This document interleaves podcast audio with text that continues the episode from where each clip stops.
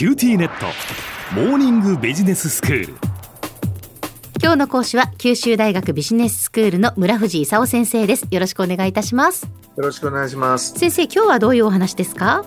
今日はあの短期エグゼクティブプログラムっていうあの毎年やってる経営者向け研修の話をしたいんです。はい。あの QBS が毎年恒例で行っていますけれどももうこれも長いですよね。いつから始めて今年で何回目になるんですか？あの2010年から始めましてね、ええ。今年13回目。今年の3月で12回目を終了したんですけど今214名くらい終了者がいると。いう状況です。ああそうなんですね。そしてあれですよね先生。この短期エグゼクティブプログラムに関しては先ほどもあの先生もね経営の人たちをこう中心にっていうふうにおっしゃいましたがいわゆるこう経営幹部向けですからちょっと年齢層も高めですよね。平均年齢がね、ええ。あの MBA の方は30代なんですけども経営者向け研修あの今日のお話しするものはえ40代うん。から50代の方々が中心ということです。はい。それでね、あの、年齢層が違うとどういう違いがあると思います？まあ、やはりその抱えている課題ですとか企業の中でもう立場が違いますからそのあたりはこう違ってきますよね。目目標だとか課題だとか悩みとか。そうですね。立場が違うんでやることがもちろん違うんですけども、ええまあ2、30代の人っていうのは、まだ頭がとても柔らかくてね、いくらでも勉強できると。いうことなんですけど、はい、40代、50代になってくると、長い話を聞けって言ってもね、限界があって、どっちかっていうと自分が長い話をしたいという人たちなんですよ。じゃあその90分の15コマとか言うとね、はい20代、30代の人には耐えられてもね、え40代、50代の人たちには無理と。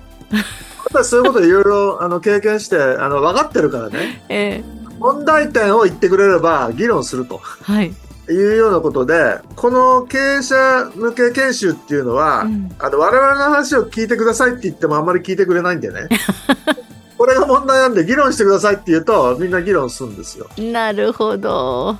それで、あの、自分の会社だとねう、ん4、50代になってちょっと偉くなってくるとね、部下が周りにいてね、ええはいはいはいはいって言って、あの、言う通りやってくれるんですけどね。うんいろんなところから同じくらいの年の人が来るとね、みんなはいってなかなか言わないんですよ。うんでそういう意味じゃ、その、あなたそう思うかもしれませんけど、私はこういうふうに思いますよみたいなこと言われちゃうとね、うん。話が収束しないんですよ。うん。そうすると、その相手を全部説得しないとね、話が終わんないとええ。いうことになって、議論して説得するということに意味が出てくると。うん。いうことで、そもそも論として2、30代の人たちが勉強するっていうのと、4、50代の人が、あの、議論して、あの、意思決定するというのはちょっと違ったプログラムなんですよ。なるほど非常に面白いですよねこうそれぞれもういろんな企業があるわけじゃないですか職種も様々ででもバックボーンが違ってでそこでこう議論するわけですから新しい発見なんかも刺激もたくさんあるでしょうしね。まあ30代くらいでもいろんなあのところからいろんな人たちが来るんでね。うん KBS の MBA でも、あの、あらゆるあの民間企業だとか、それからあの公務員だとか弁護士会計士税理士みたいなとかお医者さんとかね。いろんなところから来るんでね、ええあのいろんな人たちがいろんなことを言うと。うん。いうのはあの変わんないんですけれども、はいはい。30代と4 50代はやっぱり立場が違うもんでね。うん。ちょっと違ううん。ということなんですね。で先生あのこの短期エグゼクティブプログラムはその毎回あのアジアに視察をしていたじゃないですか。でこの2年はねあの新型コロナウイルスの影響でなかなかそういうこともできなかったんですけれども今年はやっぱりそのアジアに行く予定っていうのはあるんでしょうか？あの台湾に行きたいと思ってたんですよ。えええー QBS の提携校の国立政治大学とか師範大学はいっていうところとお話ししてねええちょっと、えープレゼン交換しましょうとかビジネスプランコンテストしましょうとかちょっと台湾の現状と将来について話してくださいとかうんいろいろ用意してたんですよ。はいところが何が起こったかっていうと8月末段階でねちょっとホームページを確認したところ台湾は日本人の観光客を入れてくれないと。で視察っていうのもあの観光に入るんですよ。あのはあビジネスしに行くんだったら入れるんですけど、ええええ視察に行こうとうんいうことになると、あの、観光客扱いでね、今原則禁止なんですよ。先生それはじゃあやっぱりあの新型コロナウイルスの影影響というかコロナ対策としてっていうことなんですか？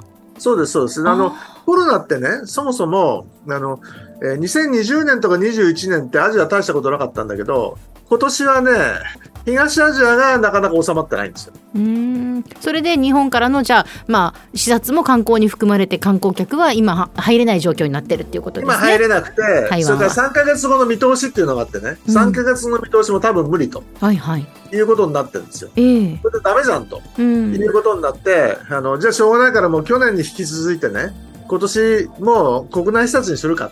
で、視察っていうのは結構重要でね、ええバスに乗ってみんなでどっか見に行ってね、晩ご飯食べてホテルに泊まったりするとね、なんだか知らないけどみんな仲良くなるんですよ。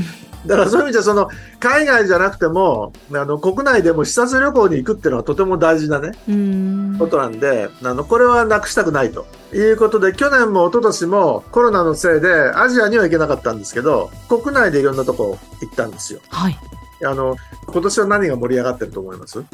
何ですか？去年からカーボンニュートラルとグリーントランスフォーメーションっていう GX が盛り上がってるんですよ。はい。日本でも、あの、2024年から33年までの10年で150兆円使おうとかね。経産省がどうやって皆さんにお金を使ってもらって、グリーントランスフォーメーションしていただくかということを計画してもうすぐ発表しようというふうにしてるところなんですよ。ええ我々もその今年のあの国内視察の予定はね、九州経産局に経産省としては日本をどのようにあのトランスフォーメーションしてほしいと思ってるか、九州では一体どうなのかというお話を伺った上でね、あの、長崎オーシャンアカデミーって言って洋上風力の人材育成のあの組織があるんですよ。はい。洋上風力って2030年まではあの全体の電源の5%くらいなんだけど、2040年までに全体の3、40%にしようっていうことでね、日本全体で洋上風力に取り組んでるところなんですよ。で、ちょっとそれ見に行こうというようなこともあの考えてます。なるほど。ということで、あの、興味ある方はですね、旧大のビジネススクールのホームページを見ていただくといろんな資料が載っかってるんでね、興味ある方はぜひ申し込んでいただければというふうに思ってます。はい。え今日は九州大学ビジネススクールが、え毎年行っている短期エグゼクティブプログラムについてお話を伺いました。今日は九州大学ビジネススクールの村藤勲先生でした。どうもありがとうございました。どうもありがとうございました。